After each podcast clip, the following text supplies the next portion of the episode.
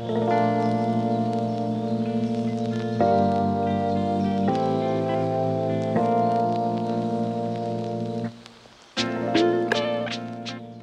うも皆さんこんにちは。はい、こんにちは。えー今日はねえっと、えー第これ6回になるのかな、えー新しいもん好きで56年で本日もまた、えーゲストにお越しいただいてます。えー前回同様師匠とそれから中澤さんそれから伊藤さんと。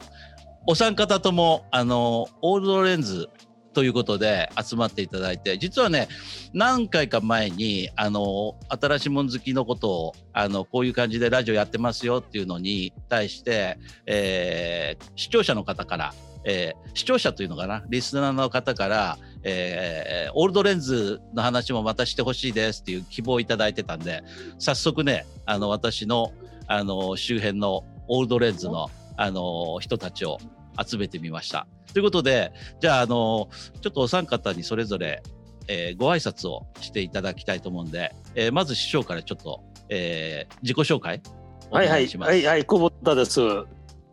まあオールドレンズなんですけどね、実はもう何年も前から、えーかなり日頃の収集癖を発揮しましてね。かなり集めたんですけども最近はちょっとこの昨年目の手術してからねちょっとこの目が悪くなってとてもちょっとそのオールドレンズ焦点があ合わせられなくなって最近はちょっとご無沙汰しておりますけども、えまあ諦めてはいません。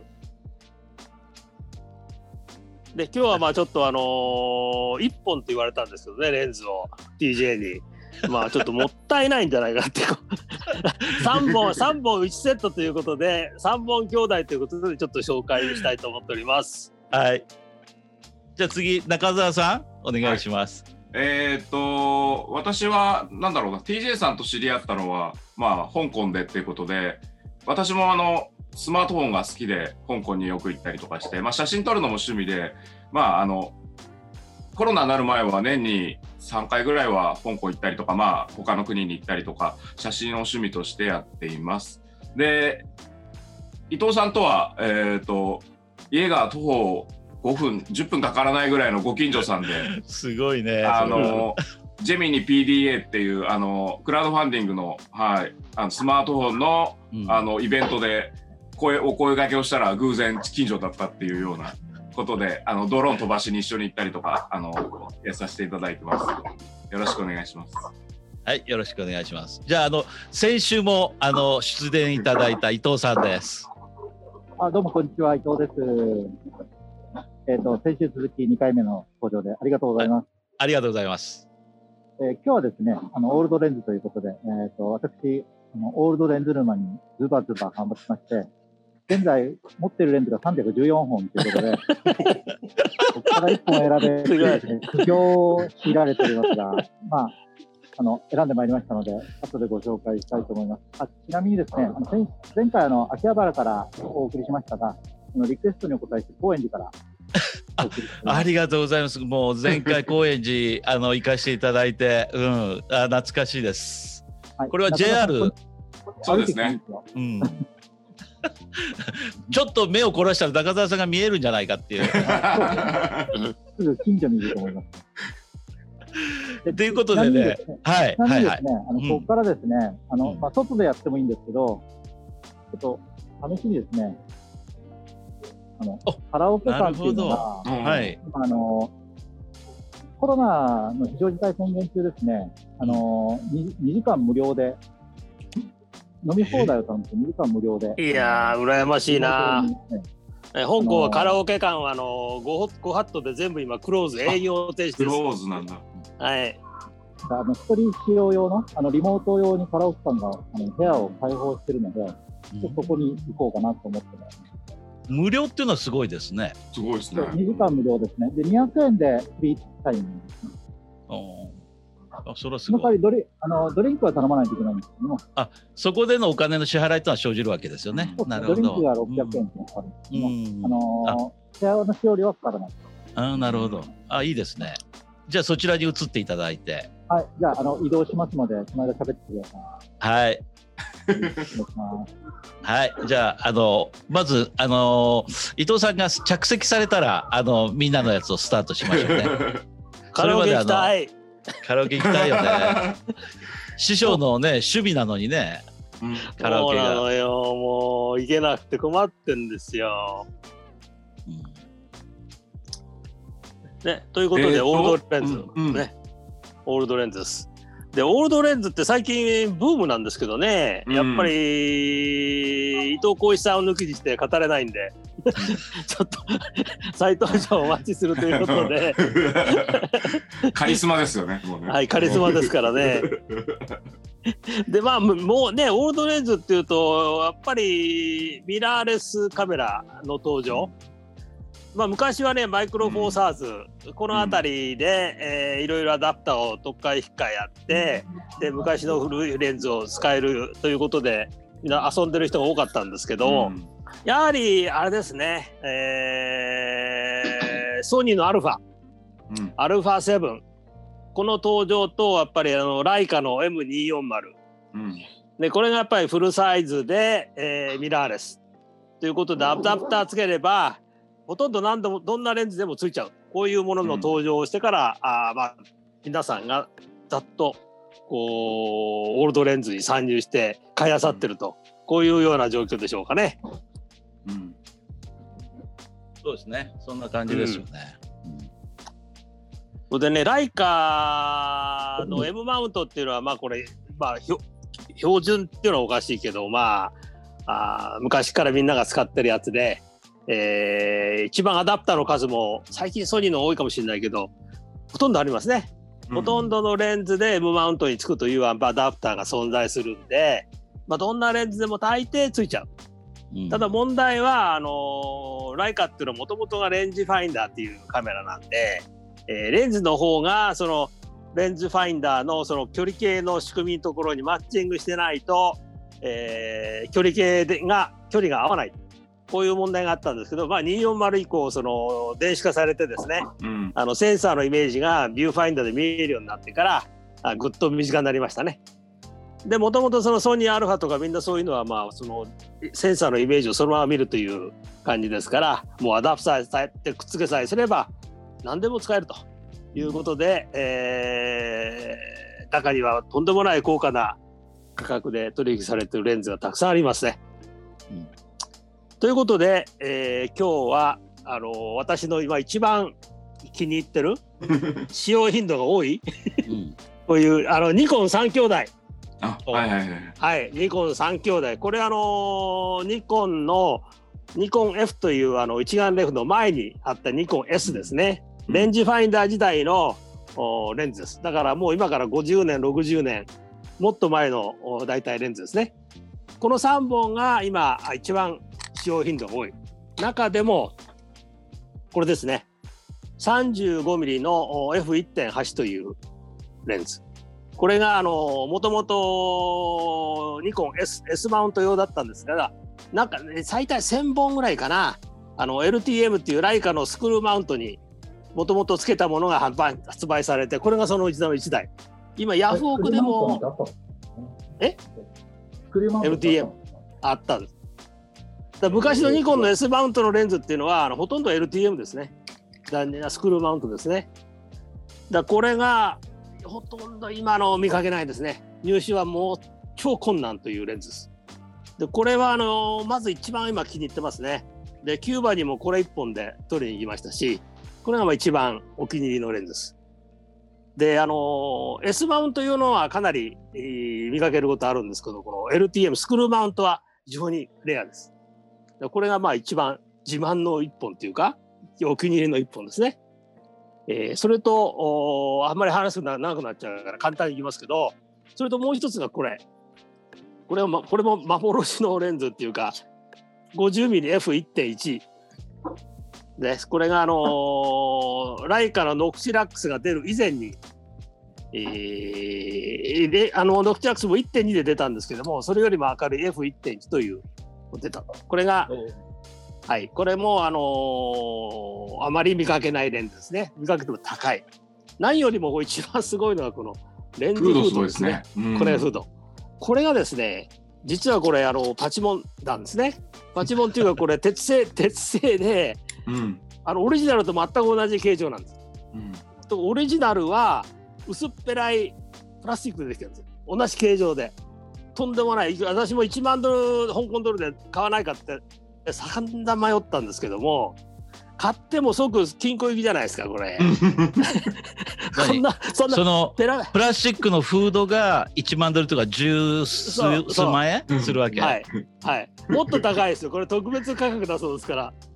で、これがだ、だってそんなものつけて外、あのーでと取りに行ったらもう一発でおじゃんに敷かれないんでね。もう買ったらもう即金庫行きで、どっかにぶつかったら割れるっていそうそうね割れるってやつで。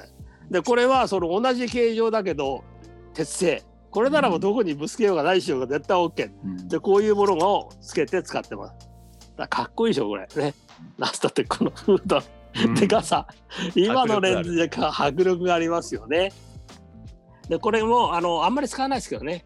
あの焦点が合わせられない今ほとんど。こんな明るいレンズ。と最後の一本が、えー木村伊兵衛さんの懐刀と呼ばれてる正しい、あのー、85mm の F1.5 といううんうーレンズですね。これもこれもオリジナルのフードなんですけどもかなりこういうものが昔かなり流行ったんですね多分。だこれも一回ちょっと無限えあのライカの M マウントに改造してあるんですけども無限が出が出なかったりして、えー修正してやっと今は出るようになってます。だこれがまあ私のお気に入ってる3本ですね。まあ、使用頻度も一番高いかな。まあ大体こんなところですね最。近は全然もうフォーカスが合わないということで、もうまあ最近オートフォーカスばっかりです。それよりも最 iPhone、iPhone です。もう プロローが使えるようになりましたもんね。そうこれ最近は iPhone ばっかりです。ということで、アゴードレンズの人たちにはちょっとあの肩身が狭いんですけども、現状としてはそう、やっぱり年には勝てないということですね。なるほど。じゃあ次、あの中澤さんお願いします。えっ、と、私はですね、まあ、あの、久保田さんにしろ、伊藤さんにしろ、もう、どちらもオールドレンズはたくさんお持ちで、私なんてもう、本当ビギナーのビギナーみたいなもんなんで、お見せするような、自慢するようなもんはないんですけど、でもまあ、それでもなんだかんだ、まあ、写真撮るのが好きで、えー、なんていうんですかね、あの、製造年代による違いってなあるのかなとか、いろんな興味から、例えばエルマーを何本も買ってみたりとか、そういうことはしてみたんですけど、最近面白いなと思ってるのは、オールドレンズをまあオマージュしたレンズが出てきてるっていうことですね。まあもともとあのコシナのフォクトレンダーも割とそういうところから始まってるんですけども、これもこれはちょっと古いコシナのレンズですね。えっ、となんだっけ。えっ、とカラースコッパーの 50mm2.5 と、もう20年ぐらい前に出たやつですかね。50mm なんですけど、あのズミクロン35の8枚玉の見た目に模したりとか、あの日本だとこういうのって少しあの本物とちょっとずらしたものを作る遠慮するっていうのがあったんですけど最近まあ中国だとかはこのこれはえっとなんだズミクロン8枚玉のオマージュの週8枚ってやつなんですけどもうまるっきり、えーレンズ構成だとか焦点距離だとかそれから作りだとかを、えーまあフルコピーに近い形で出してくるっていうようなものを生まれるようになってきた。そこら辺はこう日本の文化と中国の文化の違いもあるのかなと思うんですけどただまあ実際手にしてみるとあのもうなんですかね製造技術に関してはもう文句ないレベルになってきてますしあの実際これもあのなんですかね本物とまあ偽物って言うとあれですけど、まあ、オマージュしたこの商品、あれが、えー根結しないように、パーツレベルで根結しないように、一応、なんていうんですかね、パーツを少しずつサイズを変えたりとかして、あの対策をしてあったりとか、そうやってちゃんとあの単なるコピー品としてではなくて、オリジナルに対してこうちゃんとリスペクトの感じられる製品っていうのが出てきて、実際撮ってみると、8枚玉の描写にすごい似てるなっていうのがあるんですけど、で、まあ、これとかもそうですし、あと、ライカもですね、あの数年前から、えータンバールと、えー赤ズマロンと言われる 28mm のレンズの、えー復刻版みたいなのを出してきたりとか、まあえー、とおそらく、まあ、オリジナルが作られた60年前とかの製造技術では難しかったことがですね、えー難しかったことによりこうなんていうんですか生産本数が少なかったりしたレンズっていうのがたくさんありますけどそういったものは今現代の技術を使えば割とそんなに難しくなく作れるということで刻されるっていう流れが生まれてきて、まあ、そういうところからも、えーと、オールドレンズってものに対して注目が、えー、より高まってきてるんではないかなと思いますね。で、ライカも、えーと、間もなくですか、えーと、先ほど久保田さんもお話しされてたノクチルクスの、えー、と1.2ってやつですね、を復刻わざわざ自らするというようなことも生まれてきて、まあ、あのレンズも新品だと200万とか300万とかするとかって、うん、これあのー、新品ないですけどね。新品ないけど中古ですね。はい、あのでこれで、ね、持ってる人私の友人に何人かいるんですけど、はい、あの例外なくみんな頭きてますね。値段が下がるっつって。あの復刻はね100万円切るぐらいの金額でまあ安くはないですけど、うん、あの多分オリジナルに比べればねうん、オリジナルはあの非球面レンズが世界初の写真用非球面レンズを使われて、はい、まだ当時その、ね、はい。非球面レンズの生産技術がなかったっていうこともあって手で磨いて、手磨きだという言われてるのが、うん、多分今はねもう機械でやられるでしょうから、はい、そういう意味ではあの設計したその性能に近いレンズが復刻版だと生まれてくるのかなと思います。でそれをなんか取り比べたりするっていうのが私はあの面白いななんていうふうに思ってますね。はい、そんな楽しみ方しています。はい、ありがとうございます。はい。はい。枚貸してください。ああ、どうぞどうぞ。今ね、2本あります。やった。借りに行きます。はい。じゃあ次伊藤さんお願いします。あ、えー、伊藤です。あのカラオケボックスに入りました。あ、どうもです。あ、あのカラオケ感出てますよ。はい、ございます。まず一曲お願いします。そういうことじゃないですね。あのオールドレンズ話ということで、あのー、私あのアルファ7っていうのを使い始めた時からですね、うん、えー、オールドレンズ使い始めたんですけども、まあその中であのオールドレンズの自分なりの心の師匠的な人がいて、一人がですね、えー、沢村哲さんですね。沢村哲さんで、もう一人が、あの、大浦武さん。ね、大浦武もう一人が、えっと、上野義弘さんという方がいらっしゃって、3年前ぐらいにこの上野義弘さんの、えっと、オールドレンズグループの写真展に行く機会があって、そこでですね、とんでもないレンズにはまってしまいまして、そこからですね、さらに沼が深まったというのがあるので、それをご紹介したいと思います。カメラ、いっぱいあるんですカメラ切り替わりました？はい、切り替わりました。はい、大丈夫です。切り替わりました。えっと、その上野義弘さんたちがですね、よく使ってた、当時使ってたレンズが、えっと、ロシアのシネレンズなんですね。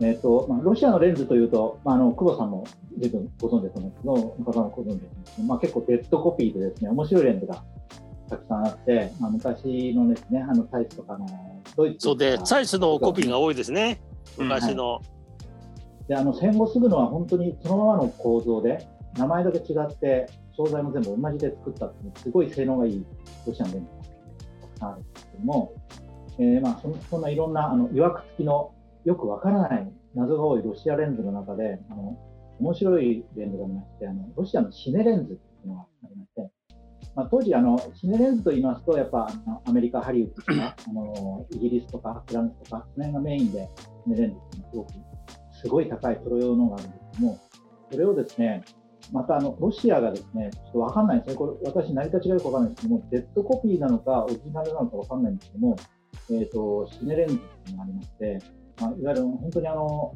劇場用で使ったり、テレビ用で使ったりとか、35ミリとか16ミリの本当にプロ用の、え、シネレンズが、えー、実はですね、結構あの eBay とかで流通してます。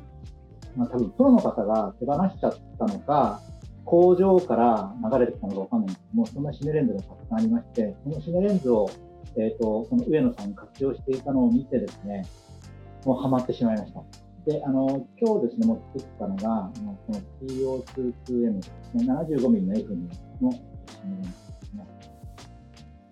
これが、えっ、ー、と、TO4 の1ってですね、35mm の F2 ですね。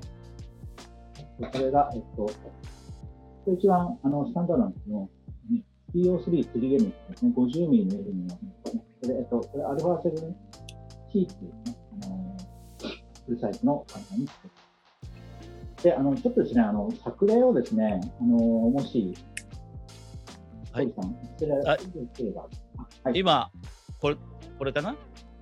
はい、そうですね。あの、あのホームページにですね、あの、これらのレンズを使って、あの、ちょっとポートレート撮影を、えっ、と、まあ、上野さんにちょっとこれ、写真、プロデュースしてもらって、まあ、モデルさんも、あの、お願いに撮った写真がいくつかあるんですけども、まあ、なんでしょう？あの、現代のレンズでもきちんと撮れるんですけども、それとは違ったですね、なんか味わいといいますか、まあ、の単なる思い込みかもしれないですけども、シネマ風っていうとあれですけども、あの非常にまあ中央は繊細で、周りは非常に柔らかく、雰囲気の出る写真が撮れるというところがありまして、去年のですね、ロシアのシネレンズに非常にはまりました。もうですね、どんどん買い集めてまたまレンズが増えてしまうということがありました。今回はちょっとこのロシアのレンズをお持ちいたしました。以上です。ありがとうございます。作例2個目、こんな感じですね。ごめんこんな感じで。まあ、あの、真ん中は割とシンプルですけど、周りがですね、こう、あーっと流れるとね、流れで。これもですね、あの、まあ、普通のレンズで撮るともうすごい綺麗に撮れると思うんですけども、あの周りはちょっと剥がれてますけども、まあ、それはそれで雰囲気があるかな。まあ、すごいですね、一般的に共通する特徴としてはあれですね、やっぱり四隅が減光するということと、おーやっぱりちちょっと周辺が流れちゃうっていうところがありますね。そまたそれが現あのオールドレンズらしくていいということになるんですけどね、今の現現代のレンズに比べると、四隅が大体暗くなるのは共通してますね、うんオールドレンズっていうのは。まあ、あの本当はですね、あの映画カメラマンに言うと怒られるんですけども、あのえっと、シネレンズってもともと APS-C サイズなんですね、35ミリ版ってシネって。それをですね、わざわざ写真でフルサイズで使っているので、まあ、あのレンズの想定外の位置を映しているというところがあるので、まあ、これ流れるのは当然なんですね。うんまあ、そのあの流れるのが性能悪いとかじゃなくて、本当本来使わないところを使ってるっていうところを、まあ、逆に楽しむっていうね、まあ、あの本当はね、レンズの性能を考えるとそこ使っちゃいけないんですけども、まあそこを使うと意外に楽しめるっていうのは、またオールドレンズの楽しみうん、なるほどね。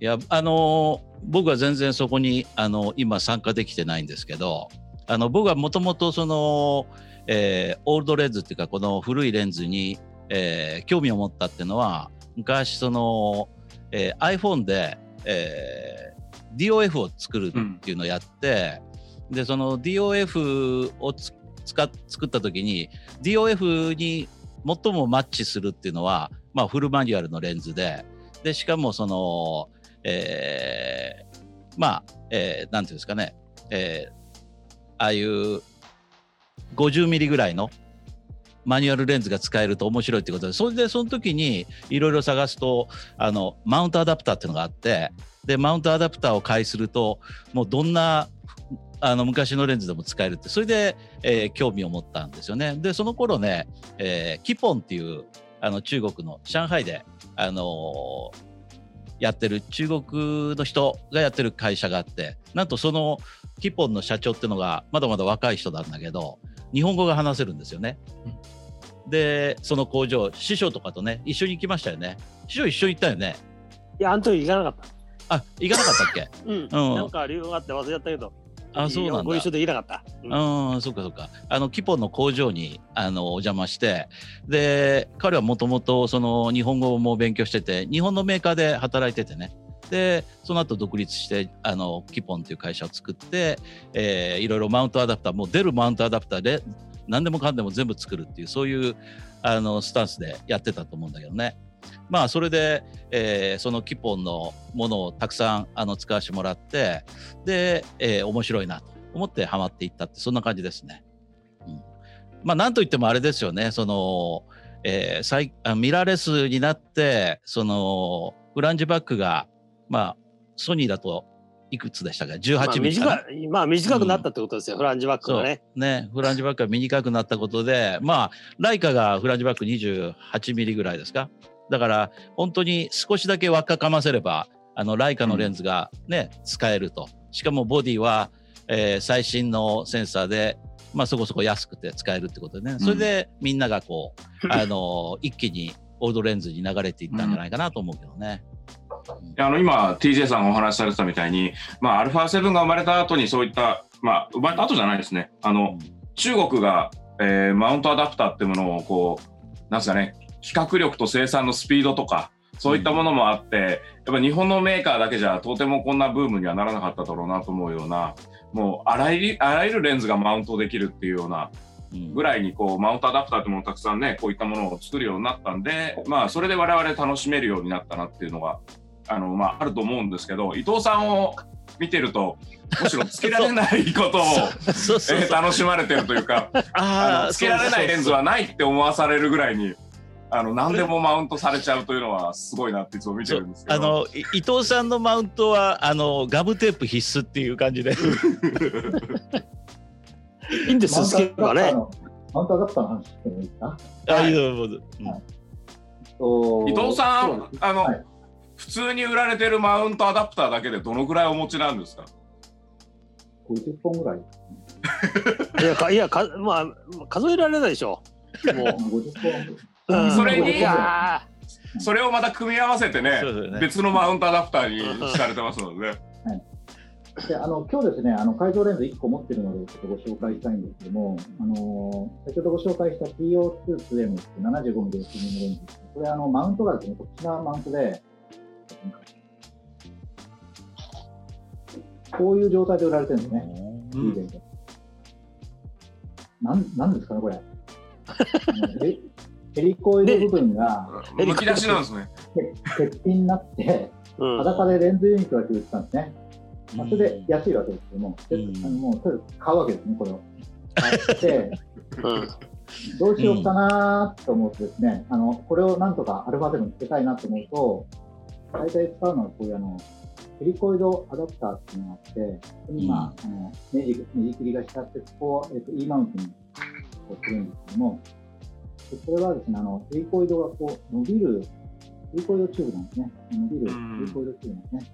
これがピントで合わせられるので、とりあえずこのヘリコイドチューブにこのレンズをなんとかくっつけられれば、うん。まあ、使えないことはないと。うんなるほど。で、あのまあこういうのを毎日ですね、日夜研究するなるほど。ね。はい。いや試行錯誤が素晴らしいですね。いや伊藤さんにね一つ質問があるんですけどね、はい。あのそれだけ数多いマウントアダプターってどうやって整理されてるんですか？整理してないです。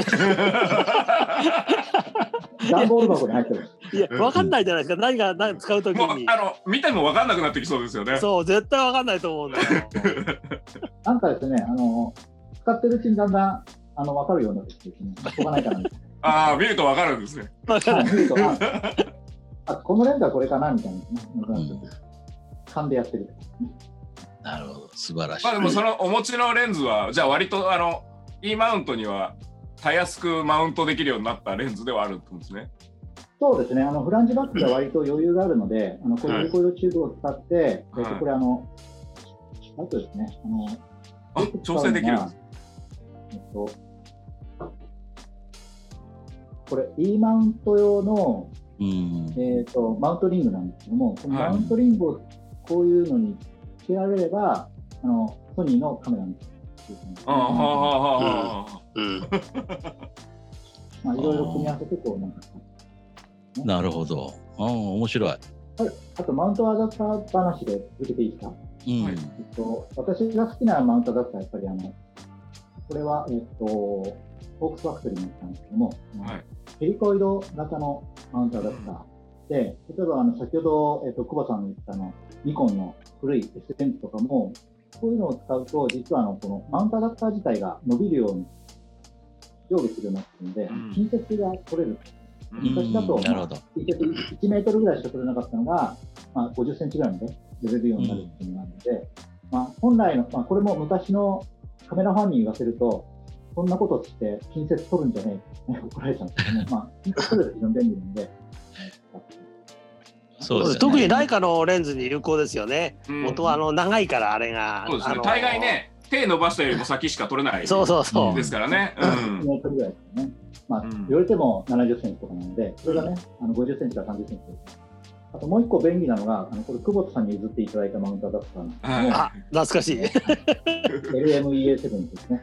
あのオールレンズを実は AF で使えるといううん夢のようなアダプターなんですね。でこちらはですね、あのまあ、仕組みとしては先ほどのヘリコイドアダプターのえっとヘリコイド部分を電気的にピントを合わせるという仕組みになってまして、まあ、こういうアダプターなんですけど下にあの電気的なものが入ってまして、これ自体に AF の機能があるということで、ここにあのマニュアルレンズをつけても、これで AF が合わせることができる。不思議なものですね。力技ってやつね。あ。れですよね、うん。お大きくて重いレンズも割と動きますよね。うん。あの一応うん。500g までっていう規定はあるんですけども、まあ、ちなみにあのこういうレンズはあの 500g 超えちゃうんですけども、うんまあ、動かないことはないと。うんで壊れちゃうかもしれないですね。うん大丈夫一応、まあ、マウントアダプター話は楽しみうん要するにあのレンズ自体を前後させることでピント合わせちゃうっていう、そういうことですよね。そうですね。はいいや素晴らしいですね。いやマウントアダプターって本当すごい。こうういうあん。あどうぞどうぞ。のね AF 化したようなものを生まれてくるとかっていうのも多分あの今までの日本のねあの技術だけでは生まれてこなかったようなアイデアだったりしてそういったものがやっぱまあ盛り上げてくれてるなって気がしますよね。そうですね。あのうん。僕はやっぱり印象的だったのはあのコンタックスの G レンズのアダプター、あのうん。あれはボディと一体化で、あのピント合わせてたんで、うん。あのえーキポンなんかだとちっちゃなあのピントリングが横にあ最初ね、うん。あって、うん。それをクリクリとまあ非常に回しにくかったんだけどそう爪が痛くなる、ずいぶん爪、うん。ずいぶん爪を壊して言われて、ただあの後あの大きなリングに第二世代はうん大きなリングに変わったと思うんだけど確かね。ああいう感じでもともと使えなかったのにあの、ああいうマウントアダプターが出たことでどんなカメラにでもまあ、うん装着できるようにしたっていうのもねマウントマウントアダプターメーカーのあの非常に功績だと思うんですよね。でそうですね。あの、うんあのどうしてもコンタックスのあの頃のコンタックス G とかって非常にまあオールドレンズといってもかなり新しいものだったから、あの写りとしても非常に近代的な写りができ、しててで値段もあの安かったわけですねある意味、その使えないってことで。でところがあれが出たことで 逆に値じゃあ一段が上がる爆発っていう的爆発的に売れたんですよあれ。うんね、本当にそういう、一時ね。うん、ことになってね。僕もコンプリートで全部揃えたけど、ねで全部あの結局ね、あの M マウントに改造しちゃいました。うんアダプターを何個もね、どっかり引っかやったんだけど、うんまあなねやっぱりね、こう、うん難しいんだ、あれはね、あの機構上。で、ね結局全部 M, M マウントに交換しちゃいました。うん。いやさっきさっきおっしゃってたようにね。やっぱりライカってどうしても その飯を取るってことがなかなか、うん。あの最短の撮影距離が短いから、ごとがうね。ん。うん、できないけど、まあ、マウントアダプターああいうある人に言わせればまあ邪道かもしれないけど、ねあのそういうテーブルフォトがそこそこ簡単に撮れるようになったっていうのもね、マウントアダプターメーカーの努力の結晶だと思うしね、まあ、非常に、あのーううん、なんですか、ね、歴史上、こう、先ほど伊藤さんが紹介されてたような、こう、あまりこう、うんうんなんですかね、日の目を見られないというか、うんそうだね。今、現代においては、その、うん。注目されないレンズであっても、うん。あの、そういったアダプターっていうものがあることによって、いろんなカメラにマウントできるようになったっていうのは、やっぱりレンズってガラスのね、あの、うん。塊で、そういうものはもう100年前でも今でも基本的にはそんなに変わってないわけで、それをちゃんとこう今でも生かして使えるっていうのはすごい楽しいことですよね。そうですね。うん。でマウントアダプターアダプター話で、まあ、ちょっと、はい。あの話したいとかですけども、あの私が尊敬するですね、あの神のように尊敬する田中長徳さん、はい。うん。はいはい。超ベテランのカメラマンの方がいらっしゃるんですけども、えっと、田中長徳さんはあの、フィルム時代にマウントアダプターで写真を撮ってらっしゃったんですね。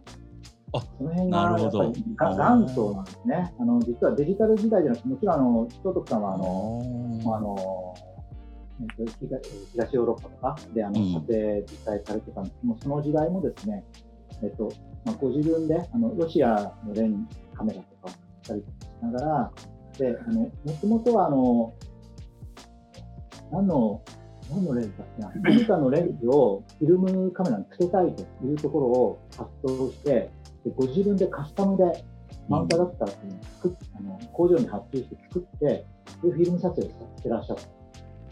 本当に超ですよね。まあ、うんマウントアダプターの期限を言うと、多分田中長徳さんにああ、なるほどね。うん。なるほど。でうんはい、で実際あの、今あの、田中長徳さんのワークショップが、今ちょっとコロナ中で中止ですけど、毎月あって、それにあのずっと参加してるんですけども、まあ、長徳さんにですねあのレレンズこんな風にして使ってるんですよって言ってですね、お前は邪道だって怒られるんですけど、あなたから言ってるわけじゃないですよね いつもそこで口論なんて面白いんですけどね。ま私の場合は、まあ、あの残念ながらちょっと写真の作品を撮るっていうよりはあのレンズを楽しむっていう趣味の方にやってるので、まあ、まあ趣味でやる分にはいいんじゃないのっていう割と認めてくれてる感は、まあ、いや、でも伊藤さん写真うまいんですよ。す いつも作例で高円寺ね、あげられてますけど、あの、私もよく撮ってるんで、あ、うまいなと思いながら見てますもん。あの、もう、あの、このカカエルだっけなんだっけあれ。カッパです。カッそうカッか、パ。あれがもう目に焼き付いて、あれが出てこないと調子出ないですよ。はいちょっとボケの作例で撮ってるんですね。どれくらいボケるのかなって、う。ん。毎日カッパ撮ってるんですね。うん。あ、あの実はオールドレンズってその辺あのデジタルじゃなくてフィルム時代から、まあ、それはオールドレンズじゃなくて、ね、その頃はあのカメラの互換性をなんとかうん。他のカメラのレンズを、まあ、当時ってあのマウントをそのマウントのレンズしかそのフィルムカメラを使えないのは当たり前だったんですけども 他のメーカーのレンズをそのフィルムカメラにつけるっていうところの発想がその田中哲さんがやってらっしゃったマウントだったのが今につながってるのかなっていう気がします。なるほどね。うん。伊藤さんもあれですよね、あの、市販のマウントアダプター以外にも、まあ、DIY されたりとか、あと最近だと 3D プリンター使って出力されたりとかってパーツを作られたりとかもしてますよね。そうですね、えっと、まあ、本当便利になりましたね、時代がね。あのうん。3D プリンター、まあ、私はちょっとあのプリンター持ってないので、あの DMM.com っていうところにですね、3D プリンターのデータを送ると、あの作って、送ってくれるんですね。あの当当時さんは 3D プリンター持ってらっしゃるらしいんですけども、え。あのはい。でマウントアダプターを、まあ、自作というか、あのまあ、自分の設計はできないので、あの 3D のあのあデータがあるんですね。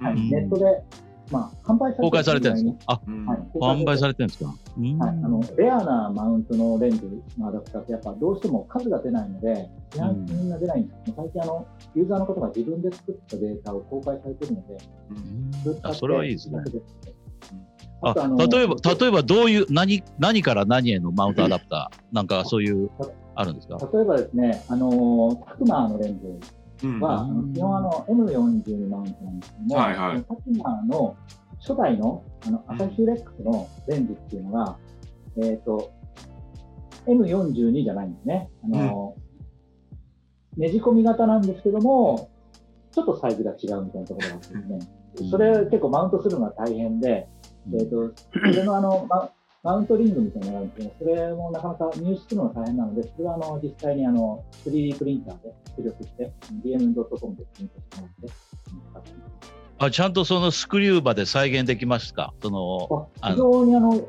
精度が良かったですね。あの無限もちゃんと出たし、はい、あ、それはすごいですね素晴。らしかったですね。はい。うんあとはそうですね、あの、えーあの館内のあの MUK さん、あ、そうです。はいあね、えっと、小菅さんって方ですね。そう、ここすげさん、あそこ。こ、たまに行くんですけどね、で、あの伊藤さんとよくお世話になってますよ。あ、伊藤浩一さんですかってもう 有名人ですね。あの、実はあの、その、館館内のですね、MUK あのカメラサービスっていうのは、あの日本であのマウントアダプターを販売そうですねした初期のあのうん非常にあの有名な方で、もともとあの映画界にすごい、動画、テレビとか映画に強いあのカメラメーカーで、えっと、まあ、元をと出すとですね、あの、マウントアダプターっていうのは実はあの、え動画の世界では当たり前の話がらしいんですね。あのそれぞれの自分の気に入ったレンズをあのそこであのその映画会社にあるカメラで撮る。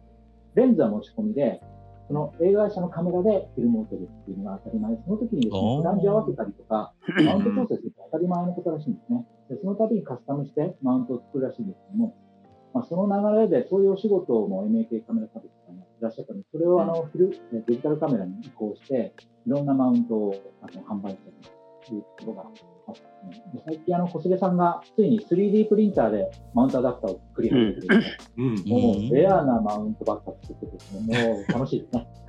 最高ですね。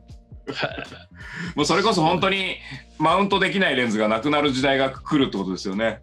そうですね。あとはまあフランジの問題ですね。フランジで、あのどうしてもフランジが合わないものはあのマウントアダプターにレンズを仕込んで、えーフォーカルレデューサーっていう形であのそのフランジを稼ぐみたいなですね。まあ虫眼鏡みたいなですね。間にレンズを挟んで、なんとかして使うみたいなことまですれば、まあ、なんとか使うっていう感じ。うん。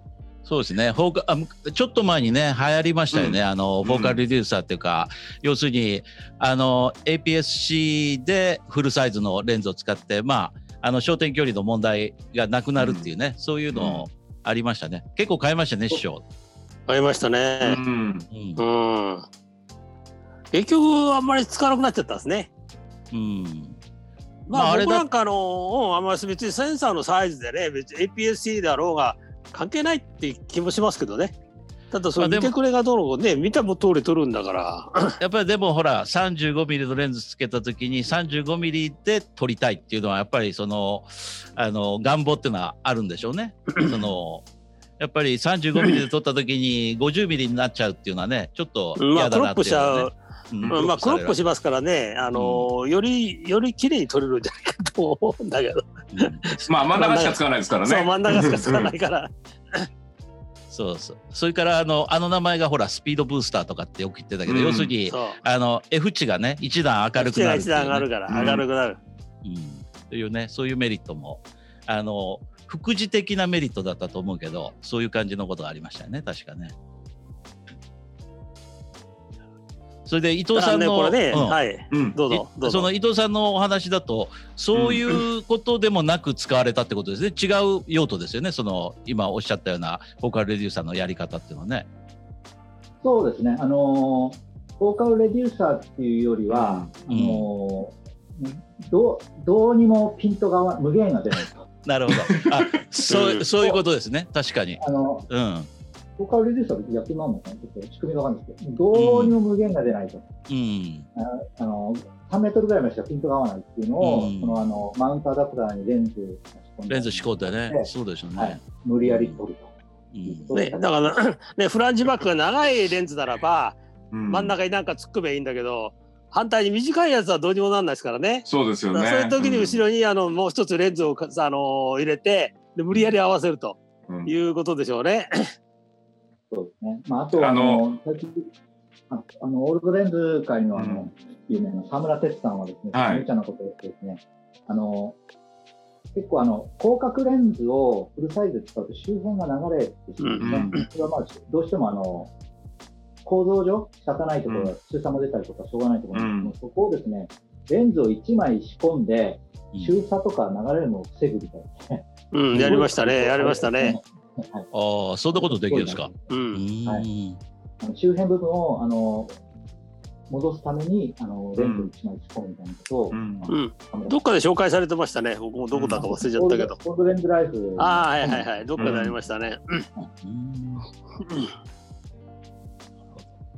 そう、沢村哲さんもね、1年に一遍一緒に行ってたんですけどね、ちょっとコロ今ナね、で、うん。ちょっとうんとど途絶えちゃって、うん、まあ来年あたり、今年はちょっとまだ難しいかもしれないけど、来年あたりはと期待してますけど、その時はまたぜひ皆さんご参加していただいて、そうそのあの沢村哲さんのあのお知り合いになった思い出話をすると私たち 私と師匠がそのこういう、まあ、マウントアダプターとかいろいろやっていくと、どうしてもまずあの沢村さんの書籍にぶつかって、うん。であの本本をまああのしこたま買って調べててでこれはちょっと一回お話聞きたいなと思ってで何年か前のあの CP プラスまあ、今年残念ながらね、あのオンラインかなんかの開催になっちゃったけど、その CP プラスに行く直前に、えー、E メールをしてで実はちょっとお話ししたいんですけどってことで CP プラスで初めて、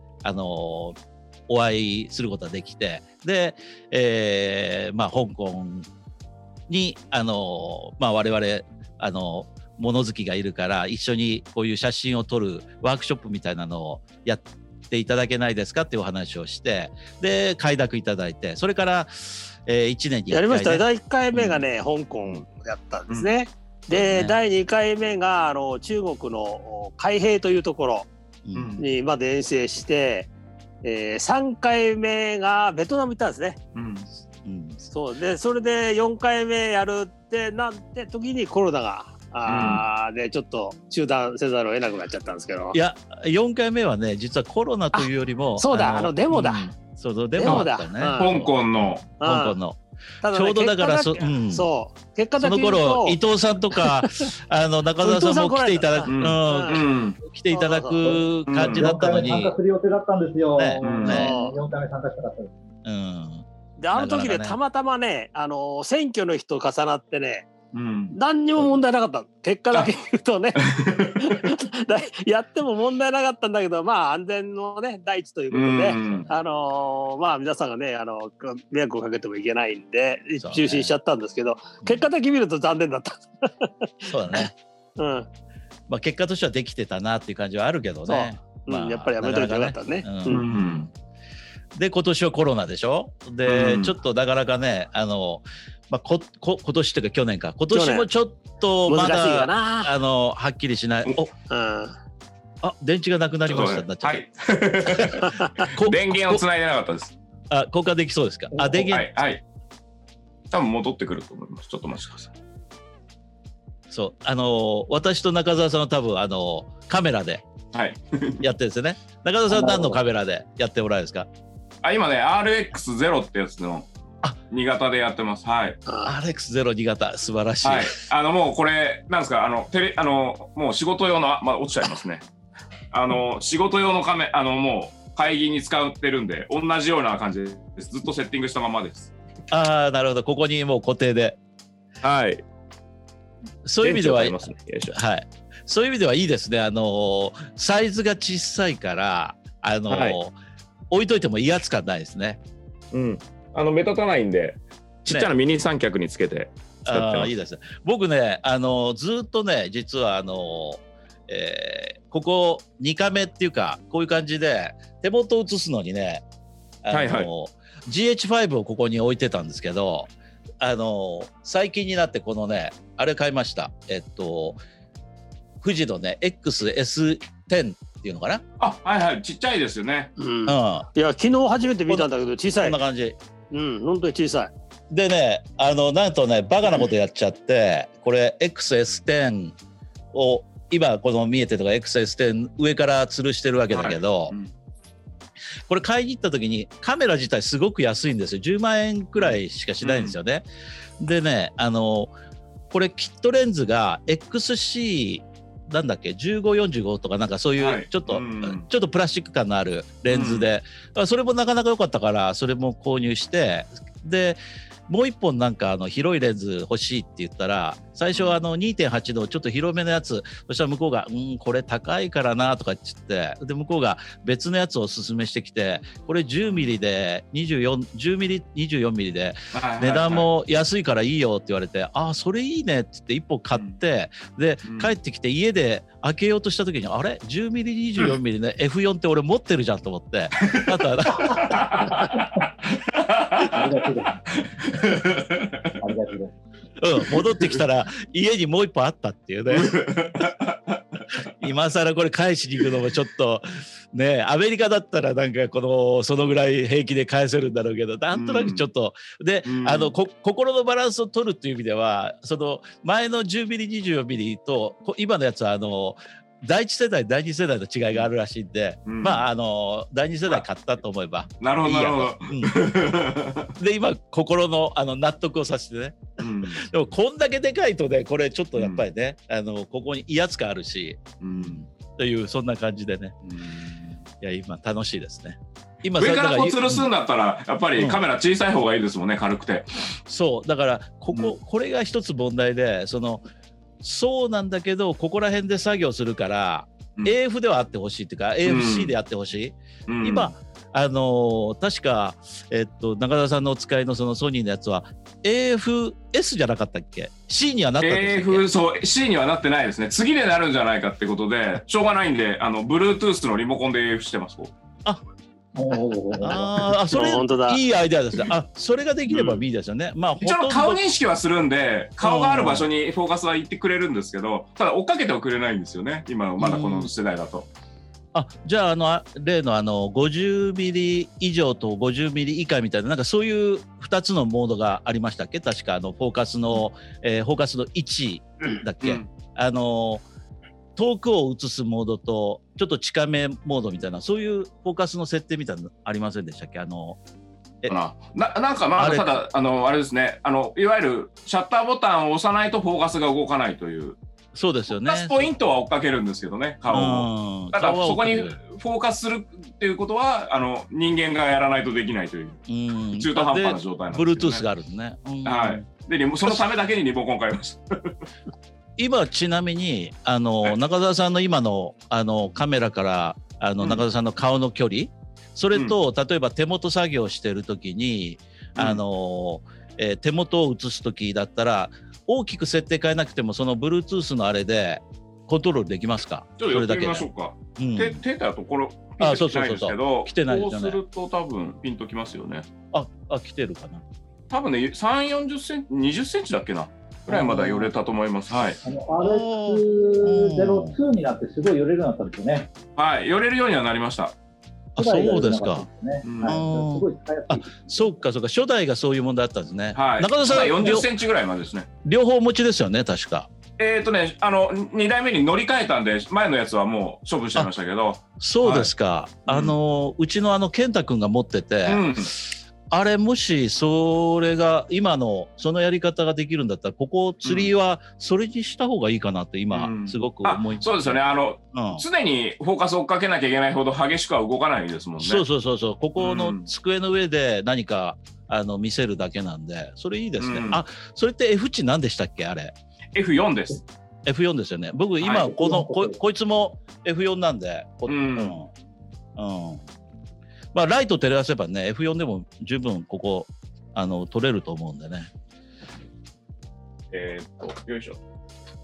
鏡に映すと、こんななってます。なるほど あーなるほど。あのライトつけてないですけど、はい。うんウランジのウランジのライトみたいなのが見えますね。はい、そうですね。ねで、横にモバイルバッテリーついてます。うん、今、切れちゃないるほど。はいはいはいはい。うん、十分ですね。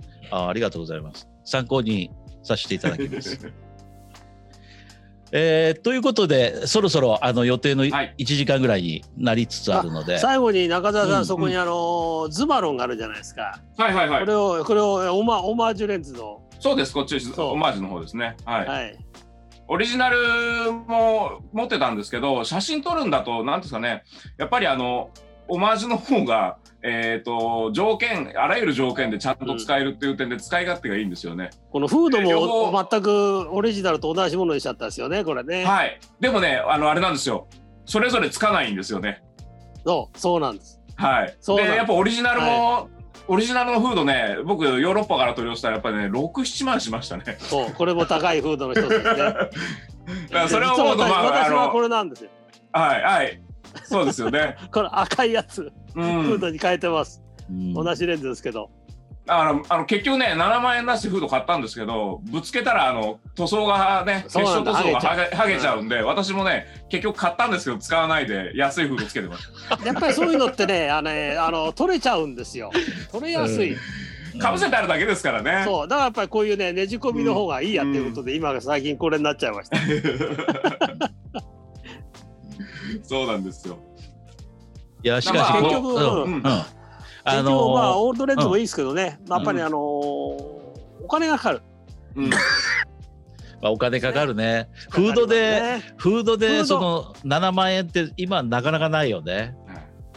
あでもライカのはあもう一つうん。あるんですよ、フードって言えばね。うん。この35ミリこれのねフードがおそらく世界で一番高いオリジナルこれオリジナルじゃないですけども、うん。四角いやつなんです。はいはい。うん。とこれもあの薄っぺらのあのプラスチックで持ってる。る人僕一人しか知らないうん。一回売れ売れって盛んに言ったんですけど絶対売ってくれなかったんですけどね。これがおそらく世界で一番高い、うん。おそらく数十、うん、数十万円ぐらいしますよ。あればですよ。あれば、もうそれを現像してんのも、本当に少ないと思う、うん。今。あのプラスチックってなると金属以上に希少ですよね。そうなんです、でさらにねフードって基本的にはあのレンズの数よりは少ないわけで。うん。うん。なるほど。もう作れないしね。作れない、うん。プラスチックだとどうしても成形しなきゃいけないからうん。金属で1個作るよりはるかに高くなっちゃうもんね、うんだからあれこれこそあの 3D プリンターじゃないかと思うんだけどね。ああそうですね。うん。だからこれあれならね壊したらまた作ればいいんだ。データあればね その作れると思うけどやっぱりその、表面の美しさは出てこないよね、うんあだから自分で作り終わった後自分で磨かなきゃいけないけど、結構薄いでしょ？そう薄いのれが。うん、んちょっと難しい気がするよね。うん